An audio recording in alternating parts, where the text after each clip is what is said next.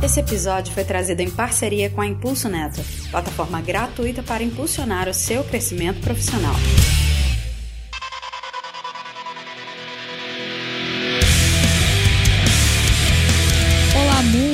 Seja bem-vindo ao PodTag. Eu sou Iana Gonzaga e hoje nós vamos desvendar todas as verdades sobre programação reativa. E eu não tô sozinha nesse episódio. Vamos falar com aquela voz inenarrável que você vê, ouve toda semana, Luiz. Olá, mundo! Eu aprendi programação e olha no que deu.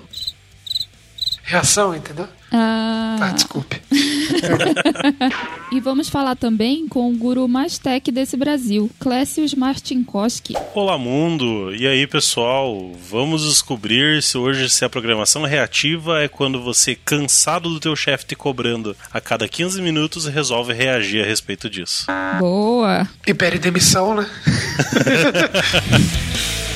Vou deixar um recadinho para vocês também, não esquecerem de entrar na comunidade, participar conosco lá. A gente fala sobre tecnologia, a gente fala sobre séries, a gente fala sobre filmes e a gente fala sobre todas as atualizações também de software. A gente tira dúvidas de, de programação, a gente fala de um tudo na comunidade. Então passa lá. Se não conhece, podtag.com.br, vai no menu superior lá no, do lado direito e nos acompanhe sempre. Toda semana a gente está aqui batendo esse papo.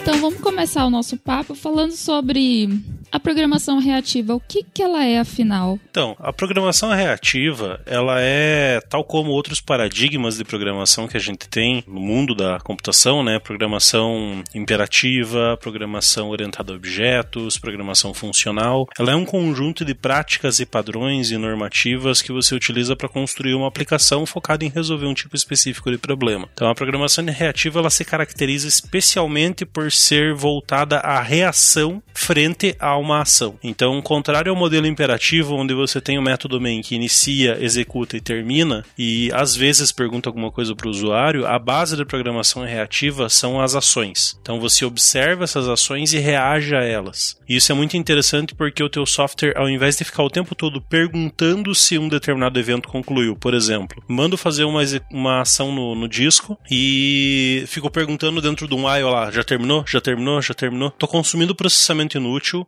executando uma thread no sistema operacional, fazendo o SO fazer preempção dessas threads só para ver se já terminou o processo, sendo que eu poderia simplesmente ser avisado quando aquele processo terminasse e essa thread, esse recurso computacional poderia estar disponível para outras questões. Então, programação reativa ela vem justamente nessa frente de poder entregar uma forma de você reagir a certos eventos. E aí entrando no, como eu disse, os paradigmas eles entram para solucionar problemas, né? O problema que a programação reativa tenta trazer é a eficiência. Então, a, a, frente da programação reativa é tornar os softwares mais eficientes. Enquanto a gente tem softwares que ou travam threads ou ficam com while true fazendo questões é, é, repeti repetidas, ou tem modelos extremamente imperativos onde você tem longos trechos de código em execução em sequência, com operações de I/O, onde a thread fica ociosa. No modelo reativo, isso é muito mais eficiente. Os trechos de código que são computação, ou seja, que são códigos, são executados, mas quando você vai fazer pausas para fazer I/O, para enviar uma mensagem para o disco, para enviar qualquer tipo de ação terceira, chamar um outro sistema e aguardar a resposta, durante esse processo você não consome nenhum recurso até que você seja avisado que aquele processo terminou e possa retomar o processo computacional de novo. Então é focado justamente nessa parte de eficiência. Contrário da, do quesito de performance, né, que a gente poderia dizer, porque performance eu posso ter performance colocando é, 10 mil núcleos, 20 mil GB de memória lá, eu vou ter performance. Mas um software eficiente é aquele que consegue fazer muito com pouco, e não é isso que a programação reativa foca. Então é um software performático, mas não só isso, é um software eficiente. Simplificando então, se por exemplo eu e Ana, ah, eu amei esse episódio, eu quero curtir ele, quero dar cinco estrelinhas para ele. Então a partir do momento que eu clicar lá nas cinco estrelinhas e o software me devolver que eu cliquei e aí ele fala assim: você elegeu como cinco estrelinhas esse episódio. Então, isso é uma programação reativa, ação e reação? Em geral, sim. O, os nossos ouvintes devem estar pensando, putz, mas não é isso que eu faço quando eu programo lá para Android, que daí eu coloco um listener no botão. É justamente isso. Eu cliquei, daí reage, executa o código e me entrega. Ou quando no browser eu coloco lá um listener, eu clique num botão da interface. E aí eu reitero que isso é programação reativa. Então, os modelos de programação reativa, eles são muito aplicados em Vue. Por quê? Porque a tela do usuário tem que ser eficiente. Ela está rodando numa máquina que você não sabe quanto de recurso tem e ela tem que ser extremamente responsiva. Eu já vou entrar nesses princípios porque é muito legal a gente colocar isso, mas assim, ela tem que ser extremamente responsiva. Então, quando você clica, eu não posso ter alguém consultando o tempo todo um booleano se o botão foi clicado, quando eu mudar para true, daí eu executo o código. Não, eu tenho que estar tá ali disponível para quando o botão for clicado imediatamente executar uma ação. Então, tanto no modelo do browser quanto no próprio modelo do Android ou no modelo do Swing, por exemplo, do Java ou JavaFX, quando você vai construir uma tela, todos eles é, compartilham um, um, modelo de trabalho chamado Event Loop, que inclusive é o mesmo que se aplica no Node lá, que é uma única thread que ela está executando todas as ações e quando alguma coisa acontece, ela executa o bloco de código referente àquela ação. Ou seja, ela permite que você reaja àquela ação. Então, as views em geral trabalham com modelo reativo justamente para poder entregar essa eficiência e o modelo reativo ele não, não precisa ser aplicado somente em views, ele pode ser aplicado no back-end também. E é isso que eu quero desmistificar um pouco para o pessoal hoje, né? É, mas é o famoso on-click que todo mundo coloca no, no, front. Olha só, então você é pode colocar no seu LinkedIn lá, programação reativa. Exatamente. Você colocou um clique no seu botão no, no front. E, talvez, é, o termo, na verdade, é, eu, já, eu já tinha ouvido falar, não tinha estudado a fundo, acho que a gente vai entrar em mais detalhes, mas é daquela linha de, de raciocínios observables. Você coloca um, no seu código esperando uma ação acontecer, e quando ela recebe um, um fator externo, uma coisa, ela reage entre aspas, aquilo e produz uma saída. Isso é muito comum no Angular, né? Pra, no, no back-end do Angular tem bastante disso. É nessa, nessa linha? Exatamente. Uh, inclusive, o modelo reativo ele se popularizou muito pelas Reactive Extensions, que são justamente isso que você falou, observables, é, subject, são dá lá um ponto subscribe. Então, esses caras, eles popularizaram o modelo de programação reativa e daí você tem ele para todas as linguagens. Tem a Rex Java, RxJS, tem várias várias linguagens ali que você pode trabalhar com modelo de, de, de programação reativa. Pô, ele trabalha sobre um modelo onde você tem um dado e esse dado ele passa por um fluxo e nesse fluxo há operadores. Então, quando você tem um clique do usuário, esse clique do usuário passa por um operador de filtro para ver se foi um clique intencional ou não. Ele passa por um operador de, de bounce para evitar que o cara clique 10 vezes lá. Ele passa por um operador de execução que vai ser efetivamente a ação que você precisa. Então, esses pipes são eu estou instruindo como que eu devo reagir reagir à ação do usuário. Mas enquanto eu estou construindo pipes, eu não estou consumindo processamento. Então o pipe ele só consome quando é executado, ou seja, é um modelo eficiente de trabalho. Né? Entendi, tipo, o bloco existe, mas não foi, não vai ser executado até que ele receba a ordem entre aspas, ser executado, muito parecido com os sockets, né? Beleza, ele não vai acontecer nada enquanto eu não receber a minha mensagem. Exatamente. O problema dos, o problema dos sockets é que, agora entrando um pouco no mundo do back-end, né? Os sockets, eles têm todo o processo de I.O. bloqueante, ele tem um problema problema que quando você recebe uma, uma conexão, por exemplo, HTTP, HTTP rola sobre sockets, mas é um protocolo naturalmente síncrono. Então, HTTP o que, que é? Envia uma requisição, recebo uma resposta. E eu, enquanto eu não processar essa resposta, aquela conexão que recebeu a requisição permanece travada. E geralmente tem uma thread lá que está travada também com aquele I.O. feito. E ela, tudo que você vai fazer, ah, vou chamar o banco para consultar se o usuário é válido. Daí eu vou chamar um outro sistema para registrar o log. Daí eu vou chamar o banco para fazer a inserção do usuário. Daí eu volto e retorno esses dados. Durante todo esse processo você travou uma thread do sistema operacional. Então você está reagindo a uma ação do teu usuário até um certo ponto, mas todo o teu bloco da ação do usuário para frente é imperativo. E é aí que entra a programação reativa aplicada no back-end, que é a, a grande pegada, a arquitetura reativa, que vem muito em voga com a ideia de sistemas escaláveis, grandes, para aguentar é, muitas requisições sem cair, para ser toleráveis à falha. E esse processo de arquitetura reativa, ele traz esse modelo para dentro do teu código que executa quando você recebe a requisição. Então, por exemplo, quando eu faço uma chamada do banco, ao invés de eu, de eu travar a thread naquele ponto e essa thread ficar inativa, consumindo recurso do sistema operacional, tendo custo de preempção, não, é, eu, eu faço a chamada do banco, passo um callback que vai ser invocado quando a chamada do banco terminar. E daquele momento em diante, a thread que eu estava usando fica disponível para ser utilizada pelo sistema operacional. E isso é interessante porque permite que com uma única thread você atenda milhares de requisições simultâneas. Então, enquanto nos servidores back-end normal, por exemplo, você pega JBoss ou .NET, quando você trabalha com modelo web normal, a própria Apache trabalha nesse formato, né? Você recebe uma requisição e daí você processa tudo utilizando aquela thread e retorna. Ou seja, o meu limite de requisições simultâneas é o tamanho do meu pool de threads. Se eu tenho 200 threads, eu estou dizendo que eu posso tolerar até 200 requisições simultâneas. Se eu quero escalar isso para 2000, vou ter que aumentar meu pool de thread. Cada thread tem um custo de memória, que é o stack, né, onde ele armazena a pilha de memória. Tem um custo de preempção, que é onde o, sistema operacional vai ter que ir trocando os processos, então isso acaba gerando um overhead no sistema operacional e baixa eficiência do software. Então chega num patamar onde você tem que incluir mais uma máquina para poder trabalhar. E assim você tem que ir escalando horizontalmente com mais e mais servidores, sendo que você não está usando da forma mais completa o seu teu servidor. Normalmente você vê isso porque você não vê teu processamento 100%. Então teu código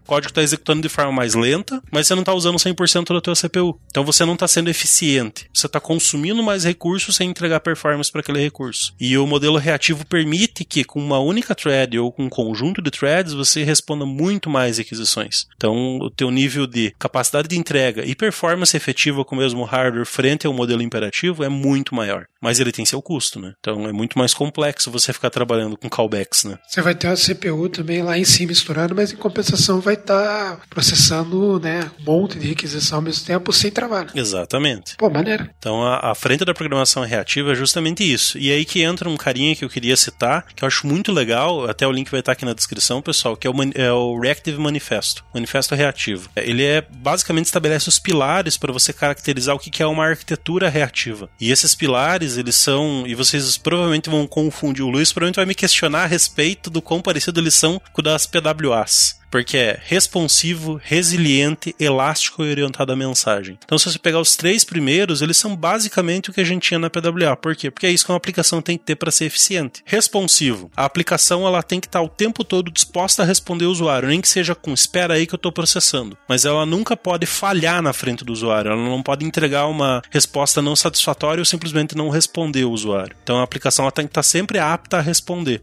Independente se eu estou no meio de uma Black Friday recebendo 10 bilhões de requisições requisições por segundo, eu tenho que, no mínimo, responder meu usuário. Então, isso entra até num critério de negócio, né? Eu tenho que respeitar o meu usuário. Uma aplicação que é responsiva, ela, independente do cenário, ela está apta para responder. É, só um parênteses. Esse responsivo, para quem está ouvindo aqui, não confunda com responsivo de layout. Exatamente. Não layout responsivo, é, é responsivo de resposta, né? Exatamente, ela tem que estar tá apta a responder, né? Mesmo que seja estou sobrecarregado, depois respondo, mas. Exatamente. Não, você não pode ignorar no WhatsApp, não. e o modelo, é, o modelo responsivo exija também que você seja resiliente. O que, que é a resiliência? É a capacidade de um sistema de tolerar falhas. Então, se você quer criar um sistema responsivo e você ignora o fato de que sistemas falham, conexões caem, bancos reiniciam, é, servidores web saem do ar, se você ignorar esse fato, você não vai ter um sistema puramente responsivo. Então, para você entregar responsividade, você tem que ter resiliência. E, e a resiliência é um ponto chave, porque o tempo todo as coisas falham. Quem intera a respeito de nuvem deve ter ouvido já que a cada uma hora trocam-se 10 HDs no meio dos servidores do Google porque o tempo todo está queimando HD. Uma coisa que você não espera que vai acontecer no meio do teu hardware pode estar tá acontecendo nesse momento. Só que a arquitetura do pessoal é tão boa para tolerar esse tipo de falha que você não sente. Ou seja, ao mesmo tempo que ele está responsivo, mesmo durante a falha, ele é resiliente porque ele se manteve responsivo durante a falha. E aí, para você obter resiliência efetiva dentro de um software, você tem que ir para o terceiro pilar, que é a elasticidade. Então, o teu software ele tem que ser capaz de manter-se responsivo durante uma altíssima carga. Como é que você faz isso? Pô, vou ter que pegar a minha bola de cristal aqui e olhar quantos milhões de usuários vão me acessar quando essa campanha for pro ar. Não, não tem como. Então o software ele tem que ser capaz de se esticar, ele tem que ter elasticidade para crescer quando a demanda cresce, mas também tem que ter capacidade para reduzir, porque você não vai estar superdimensionado o tempo todo. Ninguém subsidia uma infraestrutura de Black Friday durante o ano inteiro. Não tem como, não é economicamente viável. Então, da, da, indo naquela linha de eficiência, para você ser eficiente, você tem que fazer o máximo com o menos. Então, você tem que entregar o máximo de performance com menos de hardware possível. Só que isso tem um teto. Então, quando eu chegar em 100% de uso de CPU, essa máquina não serve mais. Ela já está gargalada. Eu vou continuar sendo responsivo, só que meu ping vai começar a subir, porque eu vou começar a enfileirar processo. É, se uma falha acontecer, eventualmente, se eu tiver só essa máquina, eu não sou resiliente. Então, a elasticidade entra naquele processo de eu poder dissipar as requisições entre várias instâncias e poder crescer isso de forma rápida. É, tem gente que trabalha com a parte de teste de carga e faz a distribuição do entre vários servidores do mundo para tentar saber se a aplicação ela tem uma essa elasticidade que você fala, se ela é de, de uma forma escalável, né? Se você consegue fazer todas essas, essas requisições sem que a aplicação pare. Então, é, isso é fundamental para fazer esse teste mesmo, para saber se a aplicação ela é elástica ou não. Sim, exatamente. Então, elasticidade é uma característica fundamental do modelo reativo. Mas para você atingir elasticidade, você precisa de duas coisas. E são elas basicamente não armazenamento de estado, porque se eu tenho elasticidade e caiu um nó, eu matei um nó, eu estou matando estado. Então eu não posso ter estado, a aplicação tem que ser naturalmente stateless. E eu tenho que ter um modelo onde eu consiga propagar e distribuir a carga entre todas as instâncias. E aí entra um tipo de arquitetura que merecia um episódio próprio, mas eu acho legal a gente dar uma introdução disso, que é o processo de orientação à mensagem. Então, basicamente, toda a ação, ela gera uma reação por parte do software e o software age até um certo ponto onde ele dispara uma mensagem. Essa mensagem é uma nova ação. E essa nova ação dispara uma nova reação. E assim vai. Cada pequeno bloco de execução é uma relação de ação e reação. E isso se dá pelo trânsito de mensagens. Então, muitas vezes a tua requisição passou por 20 servidores antes de retornar para você. E esse processo ocorre pela comunicação entre os servidores por um sistema de mensageria. Um sistema de mensageria assíncrona. E aí que você obtém responsividade e resiliência. Porque se os nós caírem, você ainda consegue entregar essa resposta. Então, isso, casando esses quatro princípios, a gente tem um modelo de arquitetura reativa. E aí a gente consegue entregar um sistema extremamente eficiente. Né? Esse lance que você falou do stateless também é interessante, né? Porque muitas aplicações olham, tipo, muitas, quantas pessoas estão desenvolvendo, olham para o gerenciamento de estado, sabendo que você tem um custo maior, né? De tanto de processamento quanto de peso mesmo, né? Que, que a aplicação vai ficando pesada à medida que novos estados vão, vão existindo, né? Só que é, é, quando você desenvolve esse tipo de arquitetura, você tem que fazer com que toda a tua infra se prepare para isso, né? Justamente o que você está falando. Se um caiu, você perdeu os tipo, literalmente 100% da aplicação, porque teu nó caiu, né? Então é uma. É, esse tipo, apesar de hoje o tema ser programação reativa, você está comentando alguns níveis de infra, é muito importante deixar aqui para o ouvinte que antes de você optar por um, uma abordagem, um paradigma específico, você pense na estrutura onde ela vai rodar, né? Isso é, é uma coisa que eu sempre deixo como dica, assim, antes de você sair codando só por estar animado, aqui é bem legal, é o que a gente está comentando, junto aí com a sua equipe e tal, pense na infra, para você não correr o risco de acabar colocando colocando uma, mão numa coisa que você depois não vai conseguir dar manutenção da infra, né? Ou vai estar falando, ah, pra porcaria, temos que ir pra Amazon. Beleza? Haja dólares para isso, né? isso é importante. O modelo da, da programação reativa é muito interessante justamente porque a, a arquitetura reativa em si ela não se restringe só à programação, né? Então, realmente, você tem que ter um time de infraestrutura antenado com essa visão, você tem que ter um time de operação antenado, você tem que ter um time de desenvolvimento, você tem que ter uma cultura reativa, não é meramente, ah, agora eu vou fazer orientada callback. E aí é legal porque o pessoal que mexe com Node deve estar tá pensando, puta, mas não é isso que eu faço no dia a dia? Não é, já não é assim que eu programo? Já não registro um callback lá para tal coisa e tal? Exatamente, o Node é um excelente exemplo de programação reativa a nível de framework que consegue entregar dentro de uma linguagem praticamente interpretada, existe compilação ali, mas uma performance de dar inveja a muitos frameworks compilados, justamente porque ele trabalha no modelo de altíssima eficiência como um event loop. JavaScript nasceu para rodar no event loop do browser, o pessoal adaptou isso para dentro do back-end e isso se refletiu em mais eficiência e mais performance. Mas todo mundo sabe que tem aquela velha regra de ouro, não bloqueia a thread principal. Se você fizer uma impera... se você colocar um while true no meio de qualquer bloco lá, você trava a thread e você não responde mais nenhuma requisição. Então a programação reativa ela realmente traz esses ônus de você tomar muito cuidado com o teu código. Se você tem um código pesado, se você tem alguma coisa que está demorando para executar, não vai ser só a tua rotina que vai parar de funcionar. O servidor inteiro que está respondendo aquilo ali vai parar de executar porque aquela thread está travada. Então existem modelos que trabalham com um único event loop, existem modelos que trabalham com vários event loops, mas a regra é clara. A thread tem que estar o mais livre possível. Então não desperdice processamento. Não é, não basta o framework ser eficiente, o paradigma ser eficiente. O teu código também tem que ser eficiente. Né?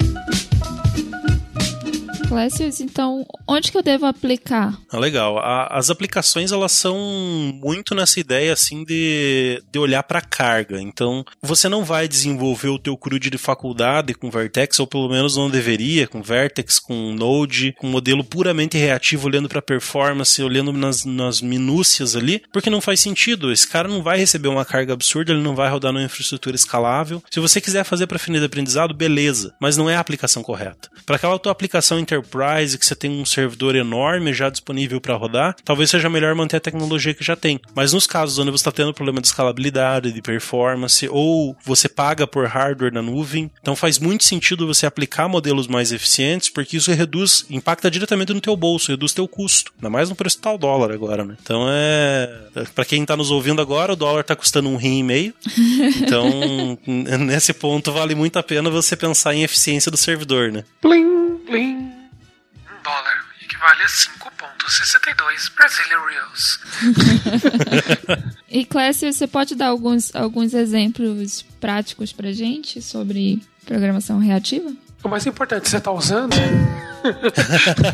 então, nunca usei, nunca vi. Eu dei uma lida no Wikipedia só a respeito. Não, é zoeira. Uh, então, o Node é um excelente exemplo que está na vida de todo mundo aí. Até para quem não ouviu, a gente tem um episódio do Node que foi lançado uns dias atrás aí. O link também estará na descrição aqui. Um outro carinha aparente dele que está gerando muito burburinho também é o tal do Deno. Também é baseado no modelo de programação reativa. E aí a gente tem uns carinhas menos conhecidos. Além, é claro, de todas as interfaces, como você tem em geral, elas utilizam o modelo reativo internamente, você usa isso de forma praticamente transparente, mas tem uma regra legal, né? No Android, quem está começando vai lá, coloca um ADD, um click listener e vai fazer uma conexão com o banco no meio daquele callback. Você vai receber um warning enorme do Android dizendo não bloqueie essa thread, faça isso em outro lugar. Isso é uma base da programação reativa. Então você vê que os próprios frameworks já têm se adaptado para instruir você como gerar um código melhor no formato reativo. Então, frente a isso também, a gente tem exemplos dentro da JVM, que é o que eu estou usando na prática hoje. Estou usando Vertex, Olympics que é um framework da, da Fundação Eclipse. Ele é 100% reativo na JVM, ele é extremamente leve. Eu tenho software em Java rodando em produção com 25 megas de memória. É algo impensável para quem usa Spring. Então ele é extremamente leve, muito rápido. Ele trabalha num modelo muito parecido com o Node, só que ele usa um modelo multi-reactor. Então ele tem várias é, é, threads, só que o teu código sempre vai rodar numa única thread. Então você nunca vai se preocupar com concorrência. Isso é uma coisa legal dos modelos do, das implementações reativas. Dificilmente você vai ter que trabalhar com synchronized, com lock entre threads, com fila de sincronização, porque como o teu código ele roda de forma assíncrona, mas não concorrente diretamente, ou seja, geralmente é um trecho de código depois do outro, então dificilmente você vai ter que estar sincronizando recursos, e isso é muito barato, porque sincronizar recursos é caro o nível de thread. Uma thread espera a outra, no fim das contas aquilo é um semáforo, isso pode gerar um deadlock. Então quando a gente trabalha com um modelo baseado em event loop, loop, isso dificilmente acontece, porque apesar de eu estar 100% assíncrono, você não está concorrente, né? Então o Vertex traz isso, mas outros exemplos mais comuns também, o Spring agora lançou o Spring Reactor, que é a, a implementação do Spring para o modelo reativo, e pelo que eu vi, uh, o pessoal da comunidade está gostando bastante do modelo. Ele tem uma sintaxe própria lá com, com frameworks, mas é bem, bem interessante o formato de trabalho. E assim, muito provavelmente na linguagem que você trabalha deve ter alguma implementação no modelo reativo. Se não tem, no mínimo existem Reactive Extensions para ela, que você vai conseguir trabalhar com o modelo reativo ali de forma mais eficiente. Excelente, pô. Acho que a maior parte dos ouvintes deve ter que nem agora pensando, pô, já uso programação reativa faz tempo e não sabia.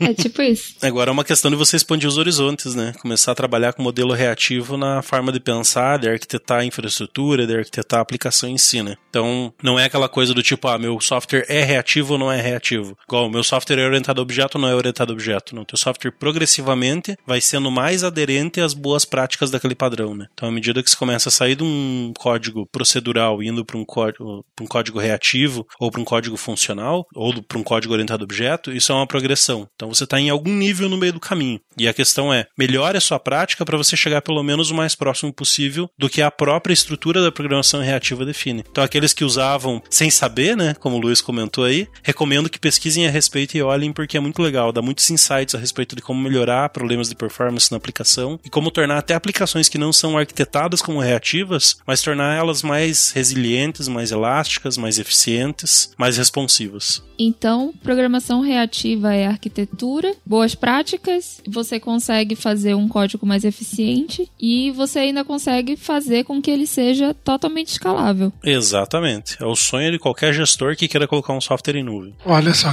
Agora resta saber, é barato ter uma aplicação totalmente funcional desse, dessa forma é, de programação reativa? Desenvolvimento dela é um pouco mais complexo. Como eu disse aí, a gente fica oscilando entre callbacks, então ela não é, não é tão simples quanto você pegar e escrever teu código da forma reativa, da, da forma imperativa. Mas existem frameworks, como a gente citou, e até no episódio de Kotlin, no avançado, a gente falou a respeito das coroutines, Go também tem um esquema parecido, onde você consegue construir um código imperativo, ele se torna reativo por consequência. Então eu acho que aí também fica uma dica pro pessoal, você consegue construir um código no formato imperativo e ainda ter performance do reativo. Né? Vamos partir então para o final do episódio. Clécio, você quer deixar uma mensagem final para o ouvinte sobre programação reativa? Afinal, aqui a gente só partiu é, um, o nosso ponto de partida aqui do assunto, mas a gente continua com o nosso assunto lá na comunidade. Com certeza. Então, a dica que eu deixo é o saudoso Etebilu, busquem conhecimento. Citação muito, muito útil aí para esse momento. Então, busquem porque assim, é mais uma arma para você ter na, no, no, no teu leque de desenvolvedor, né, para você poder resolver um problema que pode aparecer na tua frente. Então, é sempre bom conhecer esses modelos diferentes de trabalho. Né? Sem contar que você fica é, com mais destaque, né, no, no, na sua profissão. Com certeza. Então, não esqueça de compartilhar com seus amigos. Mande esse episódio se você gostou, se você não gostou, se inscreva na comunidade. Nós estamos é, lá todos os dias, a gente faz pergunta do dia. Tem também um canal muito interessante sobre tech que você pode compartilhar a sua dúvida. Que se eu não conseguir responder, o Luiz responde, ou então outro colega da comunidade também pode responder. Então é isso, gente. Programação reativa não é a forma como você reage quando seu chefe lhe pede alguma coisa muito rápido. Exatamente. Até porque isso é agilidade. É, nos vemos no próximo episódio. Tag abraços. Tchau. Tchau.